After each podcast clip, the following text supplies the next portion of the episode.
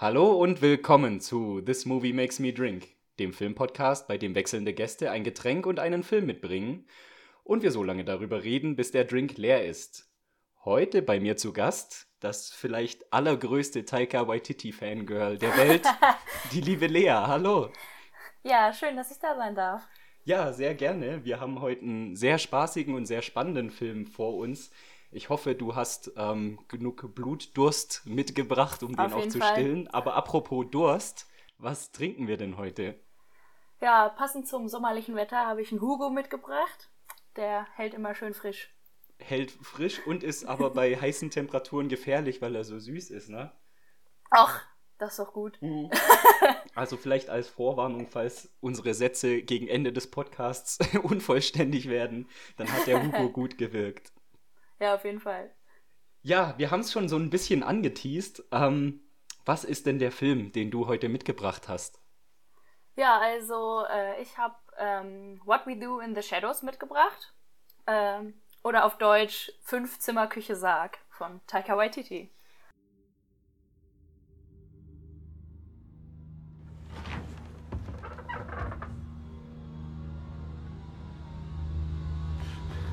Let's go, let's go!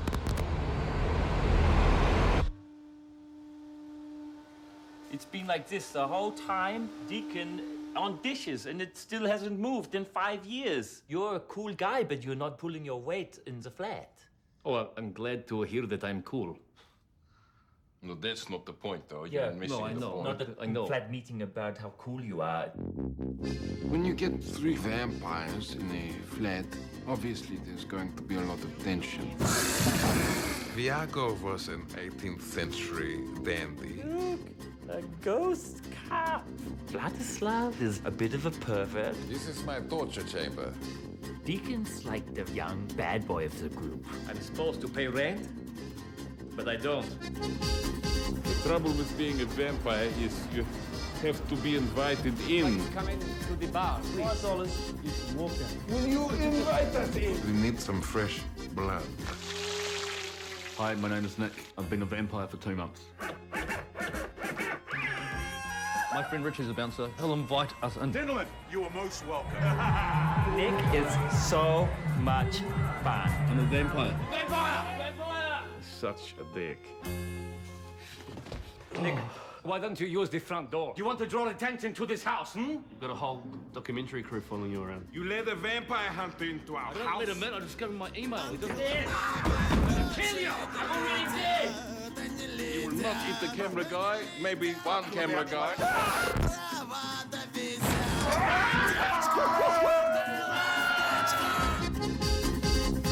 Trying to take. Use your legs. Wow! Ah, what the f did he do for? Hey, that was... Don't swear. What are we? Werewolves, not werewolves.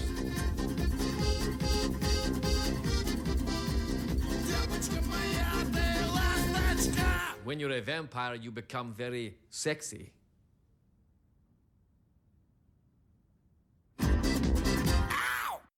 Genau, Taika Waititi, seine dritte Regiearbeit, nachdem er ähm, mit Eagle vs. Shark, den du ja auch seit neuestem kennst, von 2007, ja. und Boy von 2010 sich schon als Regisseur für Langspielfilme äh, versucht hat, hat er sich dann eben 2014 nochmal mit seinem alten Spezi Jermaine Clement wird der Clement ich weiß auch Clement nicht genau, wie man den ausspricht, leider. Den er schon aus, aus, aus Studientagen kannte, ne? ja, ja. Äh, als Comedy-Duo nochmal ein weiteres Mal zusammengerauft äh, und dann haben sie diese großartige Komödie What We Do in the Shadows produziert. Lea, für die Zuhörerinnen und Zuhörer, die den Film jetzt noch gar nicht kennen, wie würdest du den in drei Sätzen zusammenfassen? Ja, ähm also eigentlich ist es halt eine Mockumentary über eine Vampir-WG in Wellington. Also das ist schon ein Satz einfach, nur reicht schon. Also ich weiß nicht, ähm, eine Mockumentary ist halt eine Fake-Dokumentation. Mhm. Ja, und ja, das ist halt lustig, weil. ähm, weil, weil, es ist halt eine Dokument, also eine scheinbare Dokumentation über eine Vampir-WG in Wellington.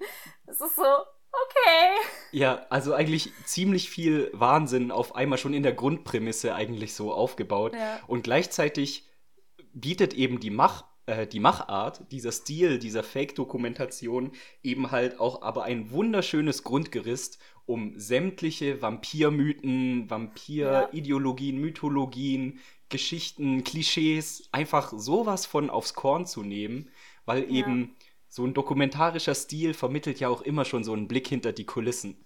Und ähm, ich liebe das an dem Film, dass der immer so einen Schritt weiter geht. Ne? Wir haben was, was in einem Vampir-Szenen, in einem klassischen Vampirfilm, sagen wir mal, so bis so eine dramatisch aufgebaute Szene ist, aber in What We Do in the Shadows läuft die Kamera halt nochmal zwei, drei Minuten weiter und ja, dann entsteht oh. auf einmal so eine Absurdität oder so. Ah, ich liebe das. Das ja. macht er ganz, ganz großartig. Ähm, ich habe mir äh, lange überlegt, weil so viel passiert in dem Film, wie wir da herangehen sollen. Und ich dachte, vielleicht so als erste Annäherung an den Film können wir vielleicht mal unsere Protagonistinnen ähm, äh, vorstellen, ja. oder? Ähm, ja, und ich würde mal sagen, wir fangen bei der WG an mhm. und hangeln uns so vielleicht mal so an den Figuren entlang. Als allererstes öffnet sich der Sarg im Film und wir lernen so Viago geil. kennen. Ja. Wie würdest du äh, Viago denn beschreiben? Ja, also ich würde sagen, man beschreibt ihn einfach so wie, in, äh, wie im Film. Aber ich weiß leider nicht mehr das Jahrhundert. Entweder 15th oder 17th Century Dandy wird er beschrieben. Mhm. Und er wird halt gespielt von Taika Waititi. Und also Taika Waititi hat immer schon so einen Humor.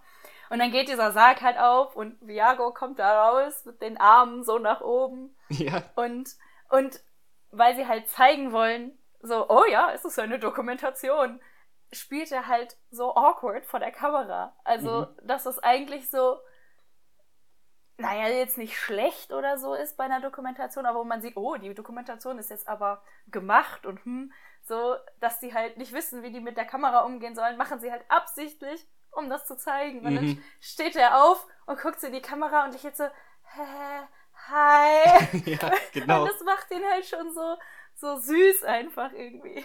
Das stimmt. Und ich habe auch das Gefühl, der ist immer so, versucht immer so eine vermittelnde Instanz zu sein. Ja. Also einerseits dem Filmteam die tolle Welt der, der Vampire zu zeigen, aber dann andererseits muss er dann natürlich auch immer so versuchen, wenn es zum Beispiel zur Streit oder zur Eskalation kommt, dann vielleicht so ein bisschen entschuldigend zu sein oder die Situation ja. einzuordnen und dadurch entsteht dann diese ich sag mal so awkward, diese bisschen unangenehmen Pausen oder wo er nicht weiß, ja. wie er sich verhalten soll. Und das spielt Taika Waititi einfach ganz, ganz großartig. Und der ist dann schon so, kann man schon so sagen, auch unsere Hauptfigur, oder? Also ja. der nimmt auf jeden Fall am meisten Screen, Screentime ein.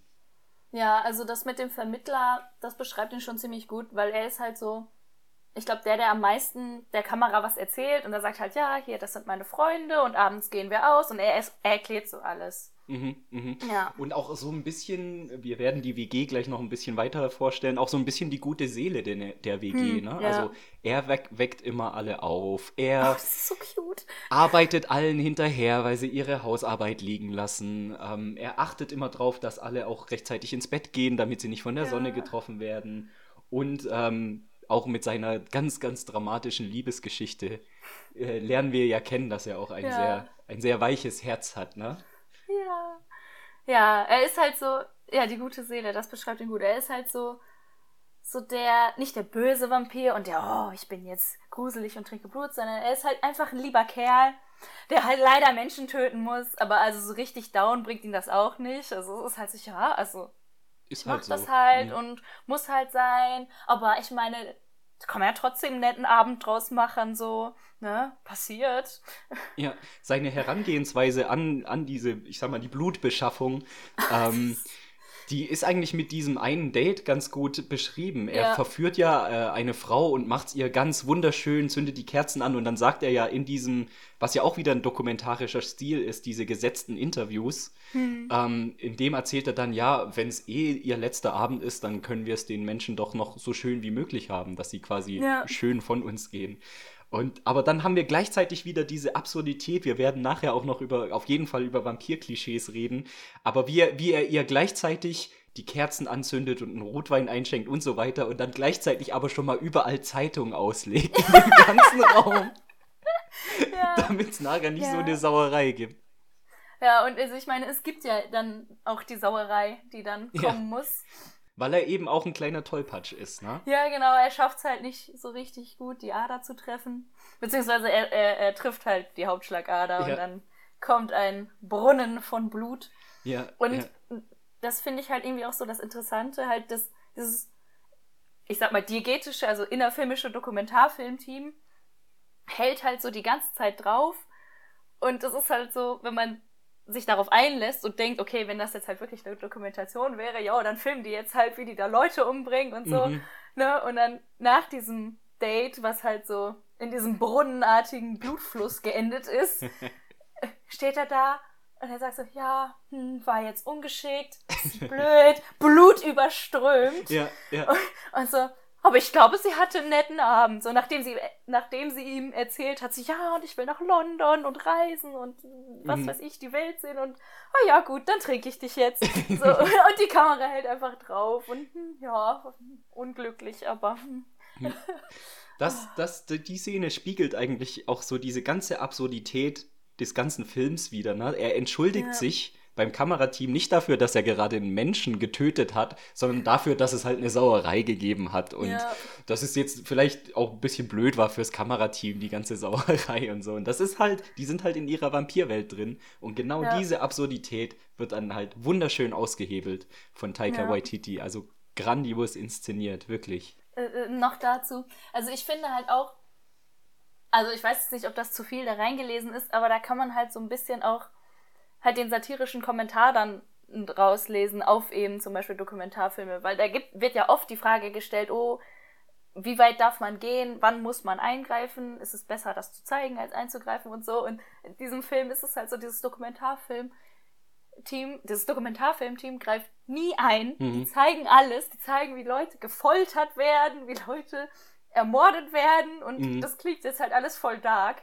Aber im Film ist es dann halt super witzig, einfach weil es so absurd ist, dass sie halt, ja, wir laufen jetzt hinterher, wie der gejagt wird. Und, mhm. ja. Und um, ich glaube auch, um die, die Absurdität noch weiter zu steigern, hat man sich dann auch von der Ästhetik her für unglaubliche Brutalität entschieden. Ja. Dass, es, dass es einfach noch abstrakter wird, dass es fast schon in so Fun-Splatter abdriftet, oh, ja. um auch irgendwie dem Zuschauer gegenüber ganz klar zu machen, ey, das ist hier eine ganz große Quatschveranstaltung, die wir hier haben. Ja, auf jeden Fall. Niemanden irgendwie also, auf den Schlips zu treten, ne? Also ich glaube, es gibt keinen Fall, wie man diesen Film irgendwie ernst nehmen kann. Also das ist sehr, sehr offensichtlich, dass das halt alles hm. Spaß und Quatsch ist. Ja, ja und auch Spaß eben, auf den man sich, weil Vampire so weltweit bekannt sind als mythologische ja. Figur und man die Klischees alle kennt, ist das halt ein, so ein Spaß und ein Quatsch, auf den sich alle sofort einlassen können. So. Also ja. als Zuschauer hat mich der Film halt von der ersten Sekunde, du hast die Szene schon beschrieben, wo Taika Waititi aus dem Sarg so aufersteht und dann äh, äh, auf halber auf halber Strecke nochmal so in der Schräge so wie im Michael Jackson Musikvideo auf halber Strecke so lehnen bleibt und dann so verschmitzt in die Kamera lächelt und dann nochmal weiter nach oben kommt, bis er endgültig so aufgerichtet ist aus dem Sarg. So fängt der Film schon an und schon da musste ich so lachen. Ähm, ja. Das ist halt auch großartiges Comedy-Timing. Ich würde in unserer Vampir-WG mal eine Figur weitergehen. Mhm. Äh, als nächstes habe ich mir den Vlad aufgeschrieben, den Wladimir. Heißt er Wladimir? Ja. Heißt er nicht Vladislav? Vladislav, genau, du bist, du bist richtig. Ich habe nur Vlad, also seinen coolen Spitznamen. So, ja, Vlad, ähm, ja, stimmt. Beschreib uns doch mal den Vladislav. Ja, also der wird ja gespielt von dann Jermaine Clement, Clement, ich glaube, ich kann ihn nicht aussprechen, den Mann, tut mir leid. ähm, Was sind eigentlich, ist eigentlich sein Lieblingsobst? Clementinen vielleicht, oder? Das würdige ich jetzt nicht mit einem Lachen. ähm, ja, von Jermaine Clement gespielt. Ja, genau, und also ich finde, es ist sehr offensichtlich, dass er eine Anlehnung an, an Dracula ist. Also, mhm. Vlad Dracula. Der ne? rumänische auch, Graf, ja. Genau, genau. Und, und dann irgendwann, wenn er sich vorstellt, er sagt ja auch so, This is my torture chamber. und, und, gestikuliert dann genauso awkward wie Viago aus seiner Torture Chamber und sagt dann so, I was known as Vladislav the Poker. the oh, Poker also, vor allem. ja, also das kommt halt aber auch von Vla Vlad dem Fehler. Ich, ja. ich weiß gar nicht, ob Vlad Dracula Vladislav hieß, aber ja, also ja. Und, und das finde ich auch so das Interessante, wenn wenn die äh, die halt vorstellen, da kommt so eine Montage von, von Bildern und das ist halt tatsächlich interessant, weil man da nicht so richtig merkt, was jetzt tatsächliche Bilder sind mhm. aus der Vampirmythologie. Gerade bei diesen Figuren, die auf tatsächlichen Vampir-Vorlagen basieren. Ja. Ähm, weil das sind dann halt irgendwie tatsächlich Bilder von Vlad Dracula oder dann halt Bilder, wo Jermaine Clements Gesicht halt reingemalt ist. Ja, ja. Ja, genau. Aber er ist so der, der, der mittelalterliche, jetzt nicht der Gru Gruppenälteste, weil es gibt ja noch Peter, aber hm. Halt, wenn man Peter rauszählt, ist er der Gruppenälteste und ja. Ja. Auch wieder ein dokumentarisches Stilmittel, ne? Das Einblenden von Archivmaterial, um sozusagen der Geschichte noch mehr Relevanz zu geben oder Glaubwürdigkeit. Mhm. Also auch da wieder großartig gespielt, allein mit dem Film, filmischen Mitteln. Ähm, mhm. was mir an Vlad so gefällt, ist, dass er so eine Abwärtsspirale ist vielleicht ein bisschen übertrieben, aber er wird uns vorgestellt als der absolute Playboy, der absolute ja. Aufreißer, äh, der exzessive Lebevampir, der aber im, im, weiteren Verlauf des Films echt so ein immer ärmeres Würstchen mit Liebeskummer wird. Ne? Kann man das so sagen? Also übertrieben ja, gesagt? Ja, auf jeden Fall. Ja, man sieht ihn da ja, äh, wenn, wenn Viago die alle zum ersten Mal weckt, sieht man ihn mit so ganz vielen Frauen an der Decke hängen. Mhm. Und dann, also er ist halt auch so von sich selbst überzeugt und, und sagt immer so, ja, und ich habe diese ganzen Fähigkeiten und ich bin so toll und mhm. so. Und dann sieht man später, wie er halt sich versucht, Essen zu holen äh, und sagt, ja, und ich hypnotisiere jetzt hier die ganzen Frauen und das klappt halt einfach nicht. Und dann steht er vor diesem Fenster mit diesem alten Typ, der Fernsehen guckt und dann, see me, see me. Und dann guckt er halt nicht und dann klopft er halt gegens Fenster und ha, es hat funktioniert. Ja. Dann guckt er doch auch nochmal so in die Kamera, so nach dem Motto, ja, hast du gesehen, wie ich ihn hypnotisiert habe? Ja. So. Richtig geil. Das stimmt, also sehr, sehr von sich selbst überzeugt und so sehr, dass er vielleicht so den den, den Grip äh, an die Realität halt so ein bisschen verloren hat, ne? Und ja, zu sehr Fall. in seiner äh, altmodischen Vampir-Denke vielleicht ist. Was ich ganz interessant an ihm fand, wenn wir vielleicht so kurz aufs Thema Sexualität eingehen, dass es ihm eigentlich äh, Geschlecht scheißegal ist. Ne? Es gibt mal diese eine Szene, wo äh, neue Opfer herangeschafft werden sollen und da hat er ja auch irgendwie gesagt von wegen, ja, Mann so. oder Frau ist mir egal, lad einfach alles ein. Ne? Also der wird schon so als der exzessive Sexgott schon auch so dargestellt. Und auch völlig frei glaube, von jeglicher... Ich glaube, das ist aber Deacon. Deacon macht das. Also, ah, also ich, wenn, wenn du, äh, also wenn ich jetzt die richtige Szene im Kopf habe, mhm. äh, äh, wo, wo Deacon da seine, oh, ich habe ihren Namen vergessen, seine, seine Dienerin da mhm. hat und dann, ja, maybe a woman, uh, maybe a girl, maybe a boy, so. Ich glaube, das ist Deacon, der das sagt. Aber, aber also Vlad ist, glaube ich, auch sehr, sehr offen was, was das betrifft. Ja, ja, auf jeden Fall. Die ganze WG, so hat man das Gefühl. Ne? Ähm, äh. Deacon führt ja auch einen sehr schönen erotischen Tanz für seine Jungs auf. Oh, der ist so geil. Oh, auch eine wieder so eine Szene. Da bleibt die Kamera halt zwei, drei Minuten drauf, so dass es so richtig unangenehm wird, dieser komische Tanz da. Weißt du was? In den Specials ist noch eine viel längere Version von diesem Tanz drin. Bestimmt okay. fünf Minuten oder so. Ja. Da muss ich mir die Specials auch noch anschauen. Auf jeden Fall. Oh, die Specials sind so geil. Ähm, weil, also in diesem Film, also die, die ziehen das halt durch. Also äh, ich fand das fast, äh, also nicht immer, aber ich fand es relativ schwer, richtige Fakten zur Produktion dieses Filmes rauszufinden, weil die halt alles so schreiben, als hätten sie diese Dokumentation produziert und mhm. nicht die Mockumentary. Mhm. Und dann so, ja, und halt die Vampire und haben das und das gemacht und dies und das. Und Oh, jetzt weiß ich nicht mehr, worauf ich hinaus wollte. Ach so, doch. Äh, und in den Specials, wo es dann halt um dieses Behind-the-Scenes-Material geht, ist das halt teilweise auch so. Also die waren, glaube ich, teilweise als ihre Charaktere irgendwie auf der Berlinale oder so. Mhm. Und, und, so. Die haben es also ja. quasi über die über, über die Diegese hinaus einfach durchgezogen, ne? Ja. So ein bisschen Blair Witch Project mäßig, ne? Da war es ja auch so, dass die mhm. Schauspielerinnen und Schauspieler äh, ein halbes Jahr lang nicht in der Öffentlichkeit auftreten durften und so, dass man einfach die Illusion über den Film ja. hinaus noch äh, weiter verkörpert. Aber wenn wir jetzt gerade bei Deacon waren, dann lass uns den doch auch noch so ein bisschen mhm. beschreiben. Mhm. Möchtest du das ja. wieder übernehmen? Kann ich machen, ja. Also Deacon ist ein Nazi-Vampir. Also Äh, also es wird so beschrieben, dass, dass es äh, Hitlers Plan war, eine Nazi-Armee zu machen oder aufzustellen, die ihm dann hilft, die Welt zu erobern. Ähm, Ja, also dass er, dass er ein Nazi war, kriegt man dann irgendwie halt auch gar nicht mehr so viel mit, weil also er hat nicht wirklich, also er veräußert diese Ideologie zumindest nicht. Mhm. Ist vielleicht auch ja. ganz gut so. Ja, aber er ist auch, also ich glaube, er ist der selbstüberzeugteste von allen. Ja. Und, und hält sich halt für das absolute Sexobjekt und ja. Das äh, beschreibt er in einem O-Ton ganz gut, ähm, wo es darum geht, Vor- und Nachteile vom Vampir sein. Ja. Und da sagt er doch, äh, when you turn into a vampire, you turn very sexy. Und dann hat er noch so einen herausfordernden Blick in die Kamera und du denkst so, und, Alter, und, und deutet so auf sich selbst. Ja, sitzt so zusammengesunken, aber im Sessel mit seinem Doppelkinn so. ja. Auch wieder da Gegensätze. Ja. Genau, und das sind mal, ich sag mal so, die drei aktivsten von der WG, die auch noch ein Nachtleben ja. haben, ne? die ja, ja. auch äh, nachts rausgehend äh, Beute ziehen, aber sich auch amüsieren wollen. Hm. Auch eine wunderschöne Szene, äh, wo sie sich richten, einfach zum Abends weggehen. Oh, die weil ist so geil. als Vampir sieht man sich ja nicht im Spiegel. So, dann müssen sie einfach Bilder von sich gegenseitig malen und sich gegenseitig Kostümtipps geben. Ja, aber auch die Outfits, die die dann tragen, sind so geil. Also ich bin absoluter Fan von ich glaube, es ist Deacons Gürtel, das einfach so ein Ziegenkopf ist, der, über, ja. seinem, der über seinem Schritt hängt. Es ist so, okay, you do you. Ja, ja, ja, ist wirklich so. Und wenn sie dann die Beute heranziehen, müssen sie natürlich noch für ihren vierten WG-Mitbewohner hm. äh, äh, sich um den kümmern, sage ich mal, und den sie auch ja. noch behausen. Das ist der gute alte, wortwörtlich alte Peter. Beschreib ja. uns doch mal den Peter. Ja, also Peter ist, äh, ich glaube, Viago sagt irgendwann, er ist über 9000 Jahre alt. Und also, ich würde mal behaupten, so sieht er auch aus.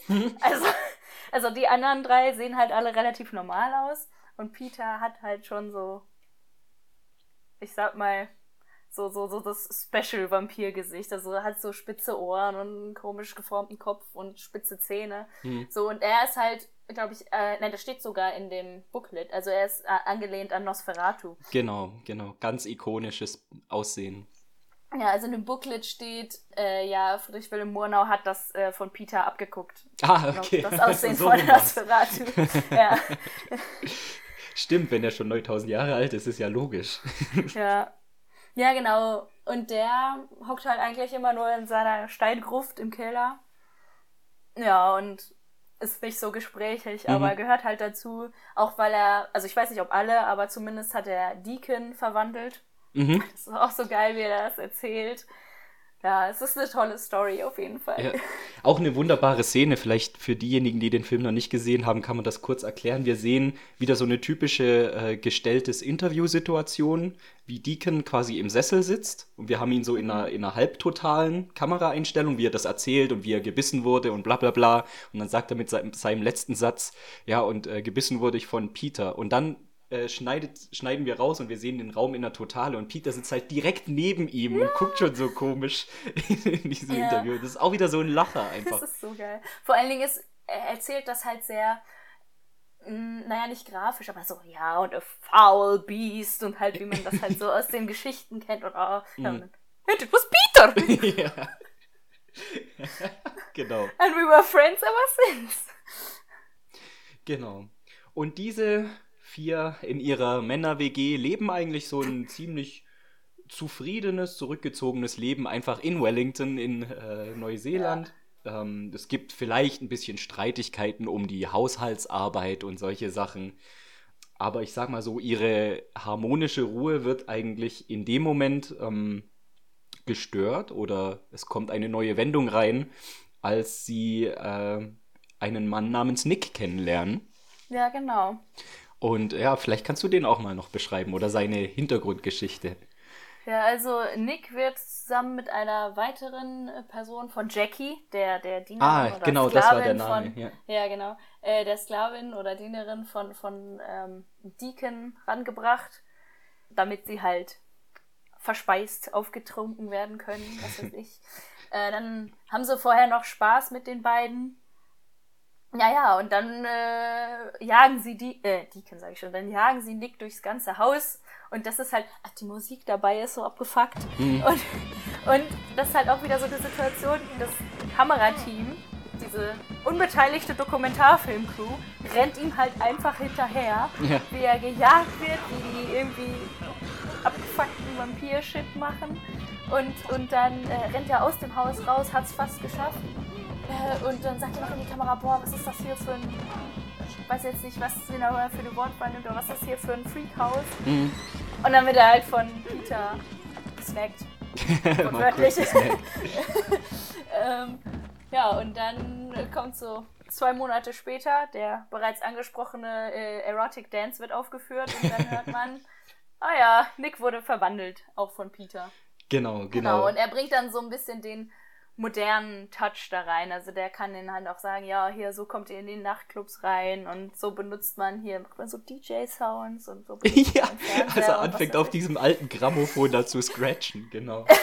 er bringt so ein bisschen frischen Luft in die äh, ja. äh, angemiefte WG sozusagen. Ja. Ähm, ähm, äh, übertreibt es dann aber auch so ein bisschen. Ähm, Soweit kann ja. man das dann schon verraten. Ähm, er, er hat zwar am, am Anfang seine Probleme mit dem Vampirsein, äh, kein Sonnenlicht mehr, äh, kein normales Essen mehr, mit dem Fliegen kommt er nicht so zurecht oder ist sehr, sehr unbeholfen.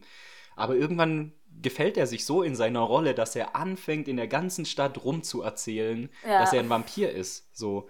Und da lernen wir zum ersten Mal kennen, dass es, wenn's, wenn wir uns in einer Welt bewegen, wo es Vampire gibt, dass es natürlich auch Vampirjäger gibt. Hm. So, und das war eigentlich so ein, so ein erster Aha-Moment für mich. So, hey, na klar, wenn die eine Vampirgeschichte erzählen, dann gibt es natürlich auch Vampirjäger und dann gibt es natürlich auch andere Fabelwesen. Die werden dann die auch Werwölfe. in Kürze auf die Werwölfe treffen, zum Beispiel. Und ab dann macht der Film nochmal eine Schippe mehr Spaß, einfach wenn ja, die Absurdität einfach auf elf hochgedreht wird. Ja. Das ist schon der Wahnsinn. Nick lockt also einen Vampirjäger an. Ja, ja. Tragisch. Und, äh, mit tragischen Konsequenzen. Ich bin gerade am überlegen, wie weit wir das jetzt äh, spoilern sollen oder nicht. Aber wenn du drüber reden willst, dann, dann tun wir das gerne und ich mache einfach eine Spoilerwarnung in, den, in die Show Notes. Ja, also es ist halt tatsächlich irgendwie eine recht tragische Szene. Wir müssen ja jetzt nicht sagen, was genau passiert. Mhm. Aber was ich halt interessant finde, es ist das erste Mal, dass tatsächlich irgendwie ansatzweise ethisch gehandelt wird von diesem innerfilmischen Kamerateam, weil ähm, Vlad dann halt auf das Kamerateam zuläuft und sagt, yo, mach die Kamera aus, hier ist gerade etwas passiert. Mhm. Spoilerfrei. Es ist gerade etwas passiert und dann wird halt tatsächlich die Kamera ausgemacht. So, das fand ich halt irgendwie dann auch cool. Es ist so respektvoll dann. Also es ist irgendwie das erste und einzige Mal, dass diese innerdigetischen äh, Kameraleute irgendwie ansatzweise respektvoll handeln. Das stimmt, das stimmt. Und auch, äh, auch mal so ein Moment, wo wir dann auf einmal auch alle unsere Protagonisten, die wir bisher kennengelernt haben, emotional reagieren. Bisher haben ja. wir ja die Vampire ja dann doch so absurd das alles war, aber die waren ja dann doch sehr kalt und sehr, ne, hm. sind halt ihrem, ihren Drängen und Gelüsten hinterhergegangen. Ähm, und da reagieren sie tatsächlich zum ersten Mal angefasst und, und emotional. Mhm. Ähm, ja. Und so kommen wir eigentlich allen Figuren nochmal so ein bisschen näher, weil die einfach ein bisschen greifbarer, menschlicher werden. So ja. finde ich ganz schön. Und genau, worüber wir auf jeden Fall äh, reden können, was dann auch kein Spoiler ist, äh, finde ich, und den müssen wir aber erwähnen, weil das meine absolute Lieblingsfigur ist in dem Film, der eben besagte Nick bringt nicht nur frischen Wind in die WG, sondern auch noch seinen besten Freund, Menschenfreund, äh, Stu. Stu, bester ja, Mann. Das ist, ja, wirklich, ist so geil. Der ist wirklich hervorragend. Ähm, ja, bitte beschreib doch mal für die Zuhörerinnen und Zuhörer den Stu.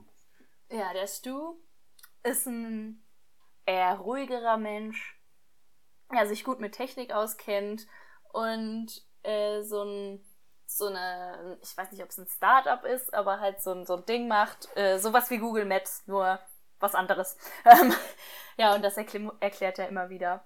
Und äh, er ist halt eigentlich, also die gesamte WG, die lieben ihn einfach. Er ist so voll der nette Buddy und er bringt ihn halt noch viel mehr als Nick halt das ganze Technologiekrams bei und sagt so, mhm. ja, und hier gibt's Videos von, von äh, Sonnenaufgängen oder hier, da kannst du mit deinen alten Freunden skypen dem guten Philipp. Ja, genau, genau. Die Szene, auf die müssen wir nachher auch noch genauer eingehen. Ah, die ist so geil. Äh, und ähm, ja, also der ist halt super lieb irgendwie und oh, ja, er ist halt toll. Und da weiß ich auch nicht, ob das stimmt oder nicht, aber halt der Darsteller, der Stu spielt, heißt tatsächlich Stu. Mhm. Und also, wenn ich das richtig recherchiert habe, ist, also ich weiß nicht, das kann halt sein, bei dem Film ist immer so halt, ne, könnte auch wieder so eine innerdiegetische Info sein, aber wenn ich das richtig äh, ähm, gefunden habe, dann ist er halt tatsächlich einfach so ein Technik-Dude, den sie halt gefunden haben, den sie mochten und gesagt haben, jo, mach doch in dem Film mit. Ach, so. cool. Cool. Also wenn das halt stimmt, äh, das kann ich halt nicht mit hundertprozentiger Sicherheit sagen, aber das habe ich zumindest so gelesen. Ja, also wenn Das macht's halt so witzig. Ja, das wäre das wär sogar umso äh, beachtenswerter von der Leistung her, ne? wenn die da die, ja. die Rolle einfach noch improvisiert mit reinnehmen. Ähm, aber wie gesagt, denen wäre es auch zuzutrauen, dass die das jetzt einfach nur so behauptet haben, ja. um ihren äh, Produktionsprozess noch weiter zu verschleiern.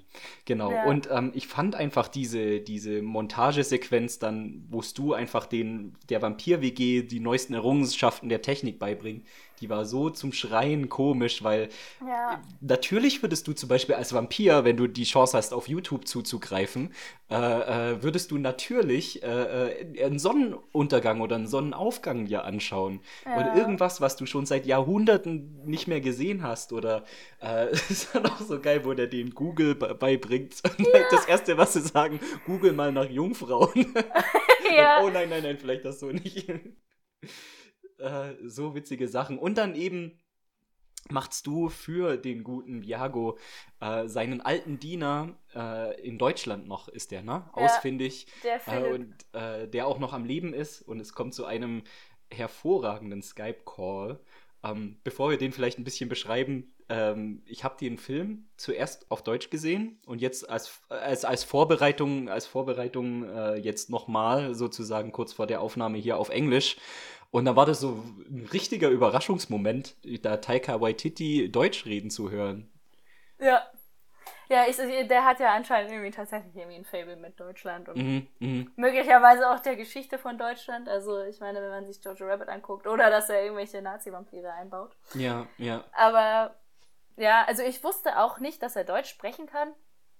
Aber ja, es ist halt überraschend gut. Also man hört offensichtlich noch den Akzent raus. Aber hier der Philipp scheint ja zumindest, also redet so gut, dass man ihm zutrauen würde, er wäre Muttersprachler. So. Das stimmt, das stimmt. Ja. Genau, und ähm, das absurde Gespräch ähm, beruht eben darauf, ähm, dass dieser Diener Philipp den Viago per Sarg und per Schiff nach Neuseeland hätte schicken sollen, seiner ja. großen Liebe hinterher. Leider hat Philipp das falsche Porto benutzt oder Porto nicht richtig bezahlt oder so, ne? Mm, und, ja, er hat halt eine falsche Adresse drauf geschrieben. Ja. Und Viago ist äh, jahrelang um die Welt gereist mit, äh, in seinem Sarg, bevor er überhaupt in Neuseeland angekommen ist. Ja. Und da war seine große Liebe schon vergeben. Ganz, ja, ganz tragisch. tragisch. Ja. ja. Und ähm, Philipp ruft dann aber noch hinterher, ja, und Sie wollten mich doch nachholen, Meister. Und verwandeln. ja, genau. Jetzt bin ich schon 90 Jahre alt. oh, hier und, ist und die dann, Verbindung ganz schlecht. ja, und dann legt er ganz schnell auf. Und das Coole ist, dann verpixeln sie dieses Skype, den Skype-Bildschirm. Mhm. Und, und es ist halt so, so als müssten die halt die, die Daten von einer tatsächlichen Person so unkenntlich machen aus mhm. privat, privatsphärischen Gründen. Ja. so, okay. Ja, das also, es, es, gibt halt diesen, die, obwohl es halt so absurd ist, weil, okay, es gibt keine Vampire. So, ne? Sorry to burst your bubble. Aber, äh, ähm, aber trotzdem halten die das halt die ganze Zeit aufrecht. Ja, das ist eine echte Dokumentation und ne, und, und hier sieht man mal die Tonangel, die ins Bild hängt und was weiß ich. Und halt mit so ganz vielen kleinen Details halten die halt diese in Anführungsstrichen Illusion aufrecht. Mhm. Das auf jeden Fall. Ich finde, das ist auch der richtige Zeitpunkt, mal so ein bisschen über, über den Vampirmythos allgemein und über Vampirklischees zu sprechen, weil ich glaube, wenn wir beide jetzt mal so aus dem Kopf dran arbeiten, da kommen wir jetzt auf haufenweise Klischees, die da so, so aufgegriffen werden und dann aber auch lustig konterkariert werden oder hops genommen werden oder einfach so weitergedacht werden, bis die Situation schon wieder absurd ist. Ähm, vielleicht mal kurz als kleiner äh, Einstieg. Ähm, der Vampirmythos an sich äh, kommt aus dem slawischen Raum, also osteuropäisch, aus dem Mittelalter her. Und ähm, der Mythos dahinter ist ähnlich so ein bisschen wie der Hexenmythos in, in Westeuropa, dass der so als Sündenbockmechanismus genutzt wurde. Also unserer Dorfgemeinschaft geht's schlecht, keine Ahnung, äh, die, die Ernte ist verhagelt oder wir haben eine Krankheitsserie, da müssen wir irgendeinen Sündenbock, weil an unserer Gemeinschaft kann es ja nicht liegen. Da muss irgendein Sündenbock muss unsere tolle Gemeinschaft zerstören und was in Westeuropa dann die Hexen waren, auf die so dieser ganze Hass der Gruppe projiziert wurde, war dann eben im slawischen Raum ähm, Vampire. Das lief dann so, dass dann verdächtigte Personen äh, der, deren Gräber wurden ausgehoben und wenn keine Leiche oder keine Knochen mehr zu sehen war, war das war dann ja. der ultimative Beweis, dass die quasi auferstanden sind und nachts ihr Unwesen treiben.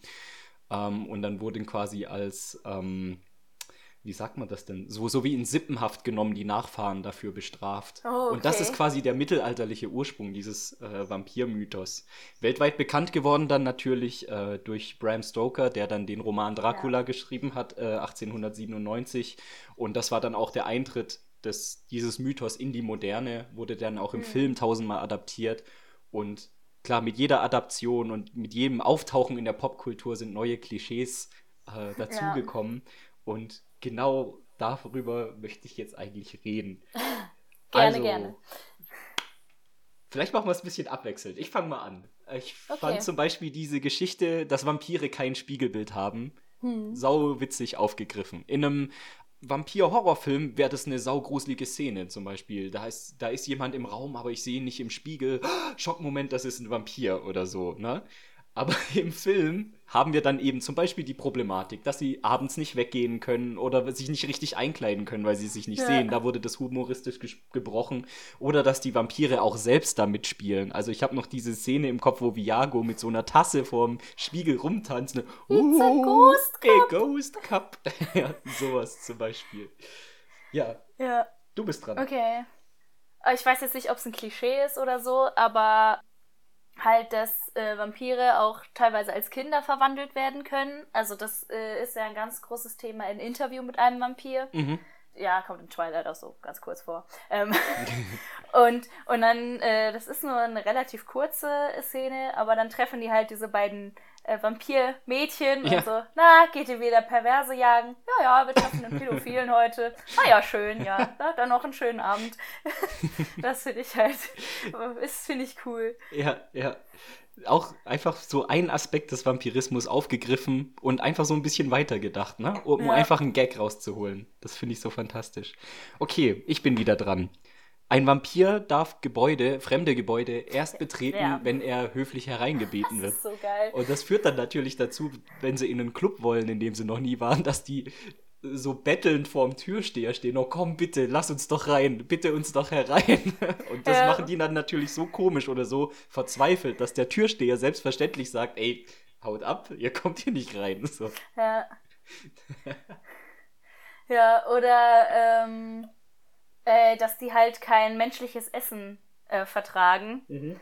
Und dann äh, äh ist äh, Nick etwas frustriert, ist so ein Chip, also nicht ein Chip, sondern eine Pommes im englischen Chip, ist eine Pommes und oh, oh, ich hätte das nicht gemacht. Und dann erbricht er sich in einem Blutschwall und, und halt so, und, und dann ist es doch, also, also ich meine, kann man jetzt sagen, ja, finde ich witzig oder nicht, wenn ha, Leute kotzen, ha. Aber es ist halt so viel und dann, ah, there it is, there's the evil chip. also, so, ja, das ist, finde ich auch lustig. Ja. Dann musste ich sehr lachen bei ähm, Viago zum Beispiel, als er seine tragisch traurige Liebesgeschichte, die wir vorher schon ein bisschen angesprochen haben, dass er zu spät nach Neuseeland kam äh, und sie jemand anderen hatte. Und mhm. er erzählt minutenlang diese traurige Geschichte und die ist auch echt ergreifend inszeniert so. Und dann holt er so ein kleines Amulett raus. Und das ist alles, was ich von ihr habe. Das hat sie mir damals geschenkt, so ein Amulett mit einem Bild von ihr drin. Leider können Vampire kein Silber tragen, ja. deswegen kann ich das Amulett nicht anziehen. Dann zieht das für die Kamera mal an und fängt dann aber an, so zu verdampfen und zu verbrennen. So, und, ja. huh, eine Minute, das ist das Maximale, was es geht, ja. leider. Ja, das ist so, also in anderen Filmen wäre so, oh ja, und mit Silber können wir sie äh, erschlagen hm. oder, oder besiegen. Und er so, ja, also ich ziehe das jetzt an, ausnahmsweise mal. Es ist nicht so, dass sie alles Silber irgendwie wegtun oder ja. so, nein. Auch eine ja. sauwitzige Szene übrigens, wo er äh, die Freuden des Fotokopierers entdeckt und Ach, das Porträt ja. vergrößert und sich in die Innenseite von seinem Sargdeckel dann klebt. Ja. Und ja, dann seinen Spaß, Spaß hat. ja. ja. Ja, äh, was ist denn noch? Also ich weiß nicht, ob das ein Klischee ist, aber eine Szene, die ich absolut grandios finde, sie ist für meinen Geschmack fast zu kurz, ist, wenn die zu dritt Musik machen. Mhm. Und, und äh, er mit seiner Trompete. Oh, dann haben sie genau noch einen Kontrabass und so eine, ich weiß nicht, ob es ein Balalaika ist oder so, halt so eine mhm. riesige dreieckige, Gita dreieckige Gitarre. Und dann machen sie da diese Musik, die absolut abgefuckt klingt. Ja. Und, sie, äh, so. und dann muss er noch anhalten, um die Notenblätter um, um, um, umzublättern. Also es ist jetzt kein Klischee, aber es ist halt so, so, so, ja, wir leben jetzt halt zu lange, ach, haben wir so eine Band für uns gegründet. So, so, ja. so vielleicht das Klischee von wegen, ja, ja, wir leben so lange, oh, mein Leben ist so tragisch, oh, und ich, ich, ich es ist so schlimm, so lange zu leben und mein Leben ist so leer. Und die machen halt einfach so viele Hobbys. Also, ja. die spielen Musik, er töpfert. Oder Malen. er versucht es zumindest. Ja. ja. genau. Der andere strickt oder häkelt und, und trägt dann auch Strickpullis und, und äh, strickt einen, einen Schal für Stu. Ja. ja, natürlich. Geschenke für Stu, ganz wichtig. Also, dass sie halt nicht sagen, boah, unser Leben ist so leer, sondern, na, die suchen sich halt einfach immer wieder neue Hobbys, so. Mhm. Auf jeden Fall. Weil wir es gerade von diesen Klischees haben, ich finde aber, dass sie alle aufgegriffen haben und die, also das komödiantische Perso äh, Potenzial perfekt rausgeholt haben. Ähm, der Film hat eine Laufzeit von unter 90 Minuten. Mhm. Ähm, 6, 86 Minuten und ich finde den von der Lauflänge her perfekt, weil mir jetzt nicht einfallen würde, wie man da nochmal was rausholen kann oder hm, dann Gefahr ja. läuft, dass was repetitiv werden würde.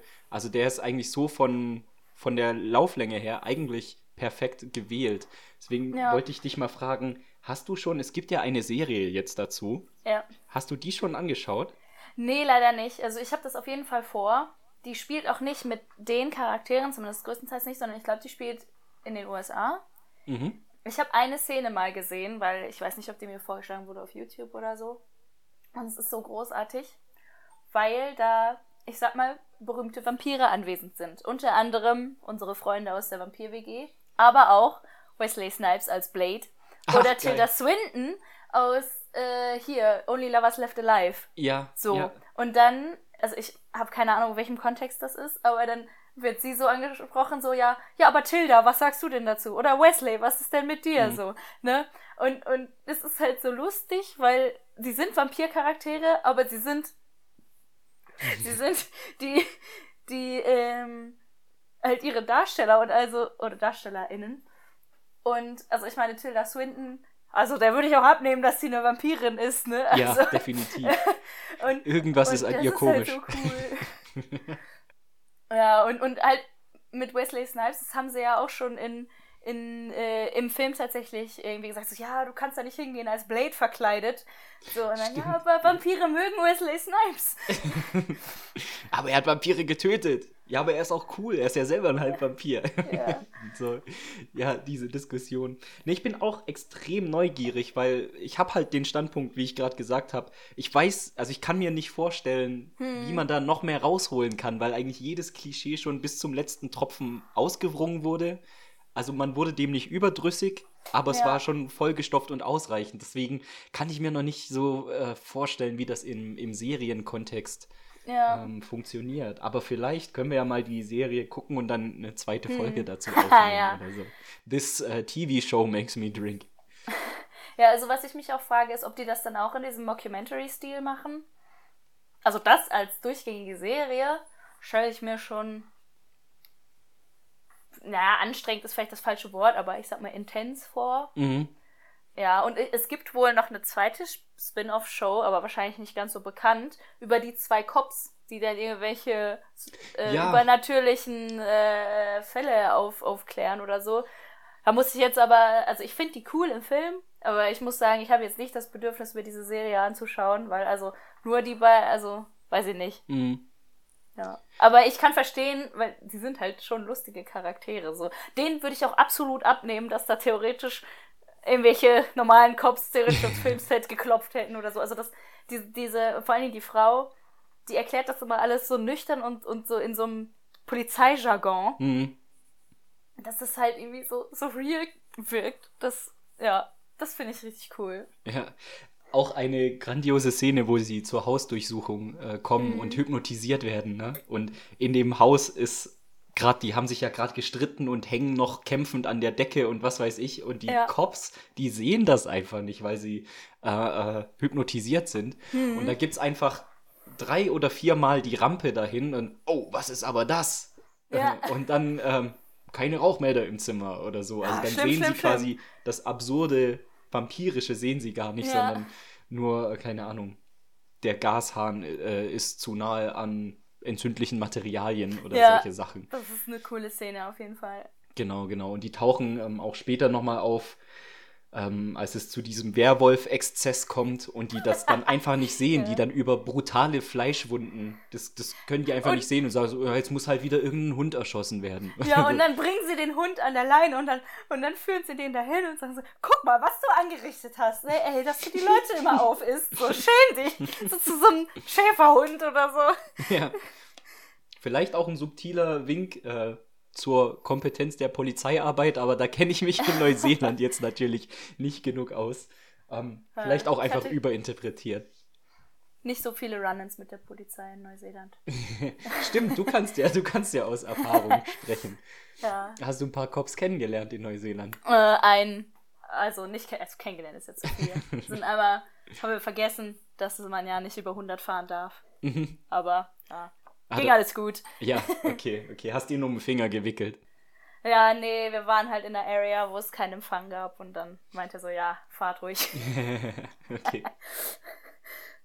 Gut, jetzt haben wir schon ein bisschen über den Film geredet und Meinungen, erste Meinungen ausgetauscht. Ähm, ich habe eine Kategorie in diesem Podcast, wo ich auch äh, Fremdmeinungen gerne vorlese, und zwar Kundenrezensionen auf Amazon.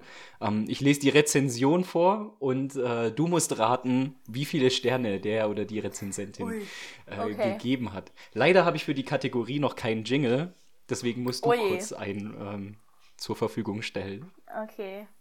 Äh, dim, dim, dim, dim, dim. Dingsraten. Hier. Ke nee. Wie heißen die Dinger? Rezension. Ja, jetzt kickt ja Hugo, Hugo rein. Äh, Rezeptionen raten. ja, doch, das ist, war vielleicht bis jetzt der beste Jingle, den ich hatte in, in diesem Podcast. ja, dafür bin ich da. Rezension 1 kommt äh, okay. von Friggelbubi. Und äh, Friegelbubi ist, glaube ich, ein Cineast, weil der guckt äh, zu Hause oh auf Leinwand. Und er schreibt, also die Überschrift ist, was war denn daran witzig? Und Friegelbubi schreibt, wir haben den Film auf einer 3 mal 1,70 Meter Leinwand auf Blu-ray in meinem Heimkino gesehen. Vielleicht will er auch nur angeben. Hier fallen einem vielleicht Dinge auf, die man auf einem normalen Fernseher nicht sehen kann. Was man an diesem Film witzig finden kann, ist mir nicht ganz klar. Platte Dialoge, stumpfsinniges Gerede und in meinen Augen nervige Charaktere. Boah. Vermutlich bin ich auch nicht intellektuell genug oder habe nicht genug Verstand, um diesen Film witzig zu finden. Ich würde ihn eher als geschmackslos einstufen. Die Kameraführung war ebenfalls laienhaft. Das war der Punkt, aber okay. Viele mögen, viele mögen hektisches Gesume und Geschwenke als ein Stilmittel ansehen. Ich persönlich sehe das als Unvermögen an, wenn man eine Stimmung nicht auch mit ruhiger Kameraführung und intelligenten Perspektivwechseln einfangen kann. Wir haben den Film nach circa 20 Minuten ausgemacht und die Blu-ray genervt in den Umschlag zurückgesteckt.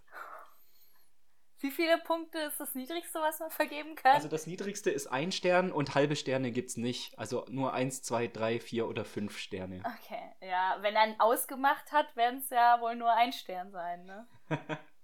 okay, das war jetzt natürlich ein bisschen fies von mir. Er hat tatsächlich zwei Sterne gegeben. Was? Und in seinem letzten Satz schreibt er nämlich, ein Zusatzsternchen gibt es für die Kostüme und die Kulissen und ein weiteres für die DTS HD 5.1 Tonspur. Wow. Davon, darf, ich, darf ich kommentieren auf diese Rezension? ja, bis jetzt hat noch niemand kommentiert. Ähm, aber kannst du dir ja mal raussuchen. Okay. Ja, ja aber war ähm. auch schwer rauszufinden. Dann habe ich hier eine Rezension von Devi mit der Überschrift Kafkaesker Vampir-Trash vom Feinsten. Und Devi, und Devi schreibt, ich schmeiß mich immer noch weg. Also W-E-C-H. Ich schmeiß mich okay. immer noch weg.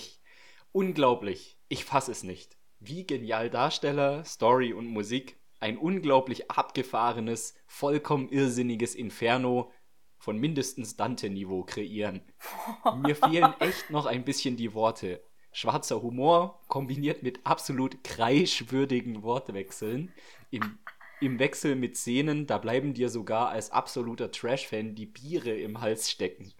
Die neue therapeutische Männergruppe schlechthin. Danke, danke, danke, bitte Fortsetzung. Ja, ich weiß jetzt nicht, ob ich zu hoch pokere, aber das klingt ja nach einer 5-Sterne-Review. Ja, absolut, absolut. Ja, nice. Ich, ich, ich habe die nur rausgesucht, weil ich den Gedanken so witzig finde, wie er äh, immer ein Bier nebenher trinken möchte oder sie und das Bier im Hals stecken bleibt, weil sie so lachen muss. Wird er auch zum Brunnen. ja. Genau, zwölf Personen ja. fanden diese Information hilfreich. Okay, sehr ja. gut, dann hast du dir schon einen Punkt verdient. Nice. Dann haben wir noch zum Abschluss eine Rezension von Permi Proke mit der Überschrift Sofort pfählen oder von der Sonne brutzeln lassen. Und Permi schreibt, es passiert mir ziemlich selten, dass ich den Drang verspüre, eine Filmfigur ins Jenseits zu befördern. Die Filmemacher haben es jedoch geschafft, dieses Bedürfnis konstant zu erzeugen. Denn wir haben es hier mit einer Bande von mordlüsternden und minder bemittelten Serienmördern zu tun. Sozusagen der Abschaum unter den Vampiren. Klar, gibt es in diesem Film einige witzige Ideen und er ist auch recht unkonventionell. Die Idee, hier ein menschliches Dokumentarfilm zu schicken, ist allerdings ziemlich armselig und unglaubwürdig. Das hätte man weitaus intelligenter lösen können. Zum Beispiel Vampir-TV-Doku oder ein Drehteam aus menschlichen hypnotisierten Dienern. Wie gerne würde ich einen nach dem, wie, nein, wie gerne würde ich einen nach dem anderen fehlen oder sie zumindest an einen Baum festbinden und lächelnd auf den Sonnenaufgang warten. Oh. Okay. Ich habe das Gefühl, die haben sich alle drei sehr in diesen Film reingesteigert. Ja. ähm, warte mal, also halbe Sterne gibt's nicht, ne? Nee. Dann sage ich jetzt auch zwei.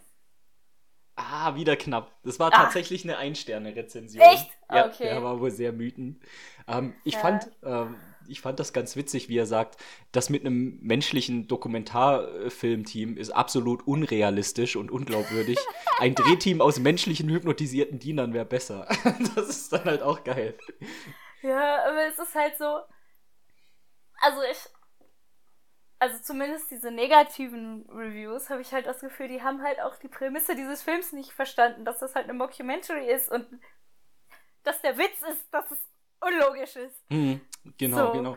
Äh, äh, fiktionale äh, oder ich sag mal klassische äh, Filmdramen mit Vampiren gibt es ja schon ja. zuhauf. Und als dieser Mockumentary-Stil einfach was Neues, was Frisches, was Einzigartiges ja. so. Ähm, war es ja. zumindest zu diesem Zeitpunkt 2014 noch. Ähm, ja. Insgesamt, das will ich noch kurz sagen, ähm, ist der natürlich sehr, sehr gut bewertet. Also 4,2 ist die Durchschnittswertung. Und ähm, es gibt sehr, sehr viele 5-Sterne-Reviews. Die sind halt bloß nicht alle so witzig. ja. ja, waren schon lustige Reviews. genau. Dann können wir vielleicht noch mal ganz kurz über das Stilmittel von der Mockumentary ähm, reden.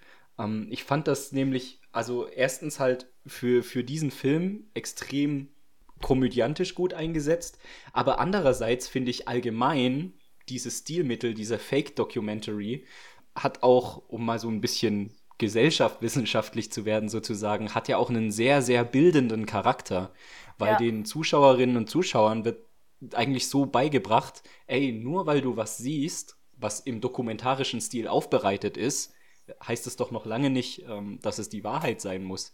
Und ich finde das ähm, gerade heutzutage, ja, wir, wir, wir, nehmen das jetzt gerade im Zeitalter der Covid-19-Pandemie auf, wo sehr, sehr viel Pseudo-Quatsch äh, verteilt wird, finde ich das eigentlich wichtig, dass so das Publikum auch ein bisschen gebildet wird. Und ey, ja. nur weil auf YouTube was interessant klingt und im Stil von einer Dokumentation präsentiert wird, ist das noch lange, lange nicht die Wahrheit, sondern vielleicht auch einfach nur ein Quatsch, das sich ja. jemand ausgedacht hat, ne? Ja, das finde ich auch sehr wichtig. Also es was diese Mockumentary ja nochmal von anderen Moku Dokumentation, jawohl, Mockumentaries äh, unterscheidet, ist, dass, äh, äh, also bei anderen Mockumentaries, da ist es so, da wird erstmal damit gespielt, oh, es könnte ja die Wahrheit sein und irgendwann wird es immer offensichtlicher, oh, okay, okay, nein. Ja. Ähm, und, und hier geht's halt los, yo, Vampire. Und du weißt halt sofort, okay, das kann nicht echt sein. Und trotzdem siehst du halt, wie diese Dokumentarfilm-Stilmittel absichtlich eingesetzt werden. Also ich habe das vorhin schon mal angesprochen, zum Beispiel, dass einmal mal kurz eine Tonangel ins Bild hängt. So. Mhm. Bei einem Spielfilm würdest du sagen, jo, wir nehmen einen anderen Take. Bei ähm, meiner Dokumentation würdest du sagen, oh, wir haben da gerade was Spannendes aufgenommen. Ach, schade, dass jetzt die Angel da reingehangen hat. Ich kann jetzt nicht sagen, oh, sie haben sie da absichtlich ins Bild reingehängt, aber möglicherweise hatten sie mehrere Takes und haben dann gesagt, oh, guck mal, da sieht man die Tonangel. Ja, cool, das mhm. macht jetzt hier irgendwie, gibt diese Ebene, diese Metaebene dazu. Und äh, also das finde ich halt so cool. Und, und dann, wie du schon sagtest, man lernt daraus halt, wie Dokumentarfilme aufgebaut sind und, und, und lernt dann halt richtige Dokumentarfilme irgendwie zu hinterfragen. So und, und bildet so ein bisschen eine Medienkompetenz. Ja. Und es ist halt auch eine, oder man kann es zumindest so interpretieren als Kommentar auf, in Anführungsstrichen, richtige Kommentar, äh, Dokumentarfilme. Mhm. Von wegen, äh, ja, zum Beispiel, wie weit darf man gehen, nur zu beobachten und nicht einzugreifen oder so. Ja. Ja, und gleichzeitig ist es doch auch eine Liebeserklärung an den, an den Dokumentarfilm und es zeigt auch auf, was für eine unfassbare Kraft und Sogwirkung dieses Stilmittel hat. Weil, auch wenn wir hier in einer absolut absurden Welt sind und der ganze Film hochamüsanter Quatsch ist, lässt du dich ja trotzdem davon gefangen nehmen. Also ich weiß nicht, ja. wie es dir ging. Ich habe jetzt zweimal den Film gesehen und ich war beide Male voll und ganz in die Welt abgetaucht, so dass auch zum Beispiel spannende Szenen auch richtig spannend sind. Also wenn die im, mhm. bei dem großen Abschlussball der, der Monster, ich weiß gar nicht mehr, wie der heißt, dieser Ball, als sich dann so alles droht zu eskalieren und zuzuspitzen, mhm. dann bist du ja trotzdem voll drin einfach. Oder ja. auch die Werwolf-Szene, wo die Werwölfe sich verwandeln. Das, so das ist ja auch extrem gruselig auch dargestellt. Und ähm, mhm. ich finde, also gleichzeitig hat er eben auch so eine ist eigentlich auch eine Verbeugung vor dem Dokumentarfilm oder wie mächtig der auch sein kann. Ja, ne? ja also ich habe den jetzt schon sehr oft geguckt, weil ich halt für eine Hausarbeit den mal sehr genau analysieren musste oder zumindest einzelne Szenen.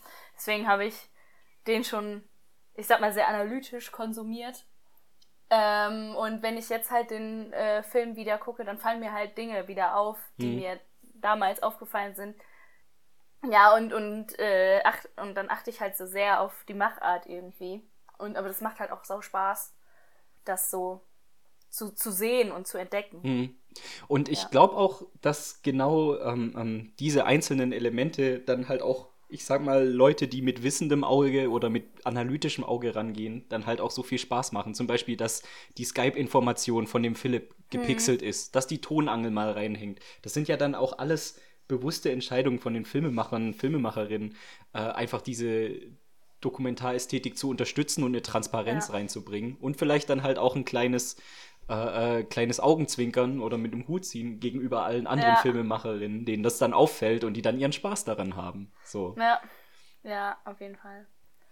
Ja, Möchtest du noch ein bisschen über Taika Waititi allgemein reden? Wenn wir so, ähm, weil ich komme ja. so langsam zum Ende des Getränks und nicht, also ich Ist möchte okay. dir natürlich auch noch die Möglichkeit zum Schwärmen geben. Ja, also, ja, also was ich halt an Taika Waititi so ganz besonders finde, ist halt sein Humor. Ich weiß gar nicht, wo ich anfangen soll. Also, also ich finde halt, also ich zum Beispiel bei Jojo Rabbit hat man das auch gesehen, er hat halt die Fähigkeit, sehr ernste Themen zu thematisieren und auch ernst darzustellen, aber halt auch gleichzeitig das mit Humor zu zeigen. Und ich finde, das macht er in Jojo Rabbit, sowie in Thor Ragnarok, ähm, wo es ja auch eigentlich um Familie geht um, und ums Füreinander da zu sein und so. Aber kommt dann trotzdem immer noch mit dem zwinkernden Auge dazu. Ähm, ja, und ich finde, sein, sein Stil ist halt sehr besonders und also ich meine, ich kenne ihn jetzt selbstverständlich nicht persönlich, aber so, was man so mitkriegt von seinen, von seinen Online-Auftritten oder in Interviews oder so, ist er halt auch einfach ein sympathischer Kerl, finde ich. Und äh, super lustig drauf irgendwie. Und, und lässt sich so halt nicht, nicht verbiegen oder verbieten oder so, sondern sagt, yo, hier bin ich und nimmt man Scheiß an oder nicht, ist mir doch egal. Mhm. Ja. ja, das sind seine, seine aktuellsten Produktionen. Also egal ob What We Do in the Shadows oder Jojo Rabbit jetzt, die sind ja der beste Beweis dafür. Mhm. Er macht einfach mal und es kommt einfach gut an bei den Fans. Was ich an seinem Humor so cool finde, ist, dass er immer Situationen ausspielt und dann aber weiterdenkt und denkt, was ist denn 10 Sekunden später oder 20 Sekunden später? Und daraus zieht mhm. er dann so ein humoristischen, humoristisches Element. Also wenn wir bei What We Do in the Shadows bleiben zum Beispiel, äh, bei diesem Maskenball ähm, am Ende, da droht sich alles zuzuspitzen, die Lage droht zu eskalieren und dann taucht auf einmal äh, Vladislav auf und schreit, ja. halt! Und alles ist still und alle gucken ihn an und eigentlich so ein richtig cooler, dramatischer Film-Heldenauftritt, hm, ne? Aber dadurch, dass die Kamera in der gleichen Einstellung bleibt und nochmal 20 Sekunden weiterläuft, merkst du dann so auf einmal diese ganze Stille, alle gucken ihn an, erwarten jetzt, dass er irgendwas macht, ne? So, und dann entsteht daraus halt Humor, dass man erstmal merkt, was ja. für eine absurde Situation das ist. Oder ich denke auch an den Anfang von äh, Tor 3 zum Beispiel, wo er in Ketten so runterhängt. Hm. Ähm, und sich dann aber so, so einen leichten Drall hat, ne? Und sich ja. immer dreht. Und der Bösewicht dann halt immer eine komplette Drehung warten muss, bis er wieder mit Thor reden ja. kann. So. Solche Sachen halt, die so sind goldig. so kleine Details, die machen den Humor ganz, ganz großartig, finde ich. Ja, oder auch in der Szene, die du dann angesprochen hast, die Kamera hält drauf und dann, er hat ja die Maske auf und dann so, yo, wer bist du? Du hm. hast die Maske auf, wer kenne ich nicht? Und er so, yo, ich bin Vlad, dann haben wir, was, wer? Moment, er will, dann will er die Maske abnehmen, aber er kriegt sie nicht auf. Ja, stimmt. Und es stimmt, ist so, genau so es ist, ist so, realer Humor, was halt tatsächlich passieren könnte. Ja. So, und es ist halt nicht der heroische Typ, der husch und wirft seinen Mantel weg und hier bin ich, sondern oh fuck, meine Maske hat sich hier verheddert. So. Der dramatische Auftritt sofort zerstört. ja. Das ist halt sehr schön. Ja. Wenn jetzt jemand ähm, Taika Waititi noch überhaupt nicht kennt, welche zwei Filme würdest du empfehlen, sollte man dann als erstes anschauen? Hm. Okay, also ich glaube, das kommt drauf an, was man sonst so für Filme guckt. Äh, wenn man so aus dem, ich sag mal, Blockbuster-Genre, Mainstream-Filme äh, ähm, kommt, dann auf jeden Fall Tor 3. Also das war auch, glaube ich, der erste Film von Taika Waititi, den ich gesehen habe. Und dann hat mir ein Freund gesagt, yo, das ist übrigens der Typ, der What We Do in the Shadows gemacht hat. Und ich mhm. war so, was? Oh mein Gott, der muss ich gucken. So. Ähm, genau, und also, weil, weil es ist halt in diesem Marvel Mainstream-Format schon drin, aber es ist halt trotzdem sein eigener Stil und man merkt so seinen Humor und sein Ding raus. Und also er spielt halt auch in fast jedem seiner Filme mit, zumindest das, was ich so mitbekommen habe. Mhm. Und ähm, naja, also da lernt man, ich, ich sag jetzt mal in Anführungsstrichen, da lernt man ihn so ein bisschen kennen. Und ansonsten ähm, vielleicht ein Film, der ist tatsächlich auf YouTube, das ist ein Kurzfilm der heißt Tamatu. Mhm. Der ist auch von Taika Waititi und ich weiß gar nicht, ist der innerhalb als Wettbewerbs entstanden oder so? Ich bin mir nicht ganz sicher. Und es geht um ein paar neuseeländische Soldaten im Zweiten Weltkrieg. Und ähm, es wird sehr wenig gesprochen. Und es ist auch wieder so diese Mischung aus Ernst und ähm, aus Ernst und Humor. Aber es ist halt noch ein sehr, sehr frühes Werk und es gibt so ein paar Sachen, wo du so denkst, ah, da kommt dieser, dieser besondere Stil, so irgendwas Kreatives so mit, also der ganze Film ist kreativ, aber ähm, halt so, so der, das Knispeln kommt da so raus. Mhm. Ja, äh, den gibt's auf YouTube, Tamatu heißt der. Werde ich auf jeden Fall dann verlinken bei mir im Episodentext, ja. weil ich kenne den auch noch nicht. Ja, ich habe den für ein für ein Referat geguckt. Ja. Ah, okay, okay. Ja. der hat auch doch auch einen Kurzfilm gedreht, vor seinem ersten äh, Langfilmdebüt als Regisseur, der auch den Oscar bekommen hat. War das vielleicht sogar gerade dieser Tamatu? Das weiß ich nicht. Okay, werde ich recherchieren und nachreichen, okay. auf jeden Fall. Ähm, da habe ich nur noch im Kopf einfach den, den Fakt, dass er quasi da den Oscar gewonnen hat dafür, bester Kurzfilm. Mhm. Und dass er da so ein bisschen für Aufsehen gesorgt hat, weil er so getan hat, ähm, als würde er schlafen und nicht mitkriegen, dass er gerade aus aufgerufen wurde, dass er einen fucking Oscar gewonnen hat. Und so hat er so schon so ein bisschen von sich reden machen. So. Ähm, aber das recherchiere ich nochmal und packe das auch in den Episodentext cool. dann. Auf ja. jeden Fall. Okay, und von der Skala von äh, 0 bis 10, wie sehr freust du dich auf äh, Taika Waititi Star Wars ah. Kooperation? Äh, also ich habe ja jetzt äh, The Mandalorian geguckt und da hat er nur eine ganz kleine Rolle. Und also die ist halt cool. Also ich glaube, da wurde er jetzt auch für einen Emmy nominiert, wo ich jetzt sagen würde, okay, so viel macht er jetzt in der Rolle nicht. Aber mhm. also. Oh, und, oh, okay, Vielleicht kannst du die sehr. Rolle ganz kurz erklären, weil ich habe Mandalorian noch nicht gesehen. Ähm, also, also, dass ich so ein bisschen einordnen kann. Ich weiß gar nicht, ob er auch Regie geführt hat bei einzelnen Folgen. Er hat auf jeden Fall irgendwie mitproduziert und er spielt halt so einen so ein, so ein, so ein Kopfgeldjäger-Druiden. So. Und ich will jetzt nicht zu, also nicht spoilern, aber der ist ganz cool.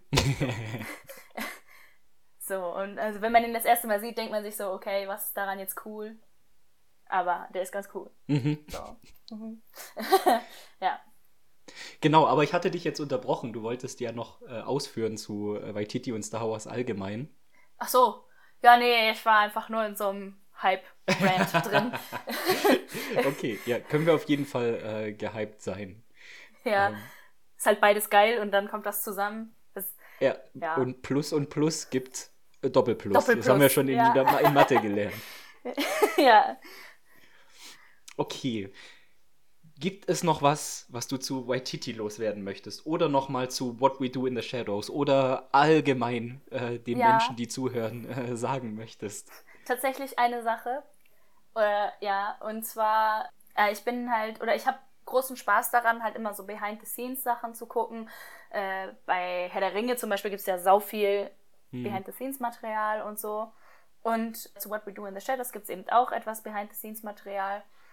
Und die haben für die Special Effects mit Weta zusammengearbeitet, äh, dem Weta Workshop, die auch äh, hier die Effekte für der Ringe gemacht haben. Mhm. Unter anderem wird auch dann Peter Jackson irgendwann in den Special Thanks gedankt, so.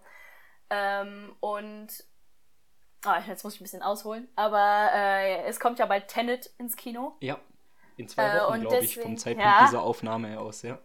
Und äh, deswegen wird jetzt halt gerade über viele von den anderen Filmen geredet, unter anderem auch Inception. Und dann wird immer wieder darauf zur Sprache gekommen, ja, und da in dieser Hallway-Scene, da haben die so ein extra sich drehendes Set gebaut.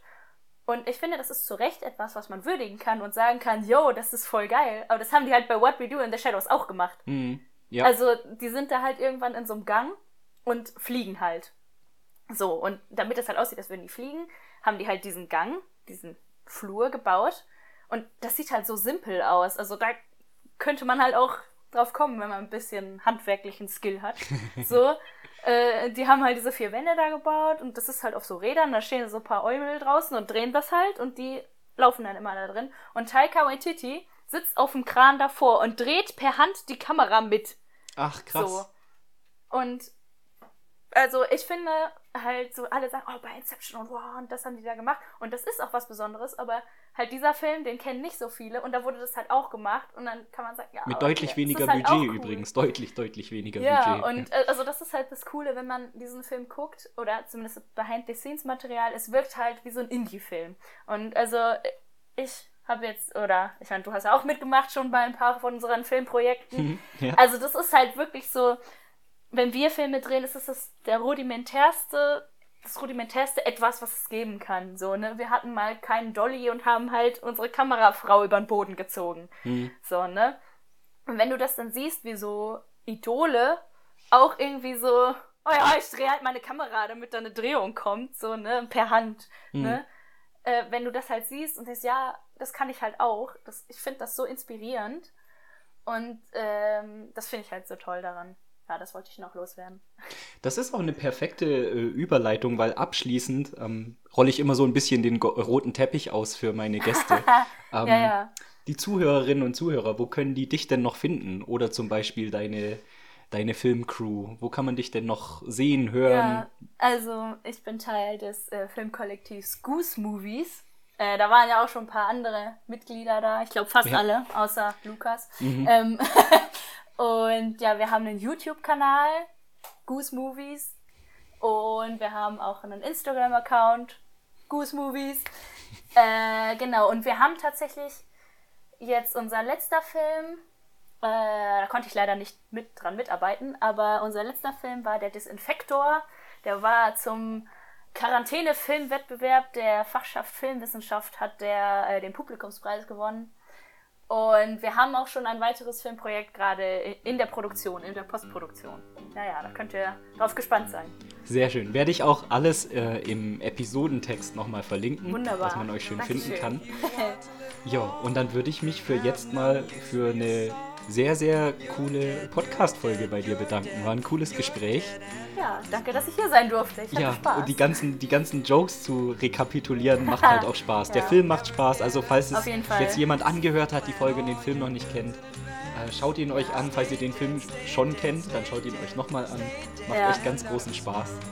Und dann würde ich sagen, vielen Dank und bis zum nächsten ja. Mal. Ja, tschüss. ciao, ciao. Mach's gut. You're down, you're down, you're down, you're down and out of this world.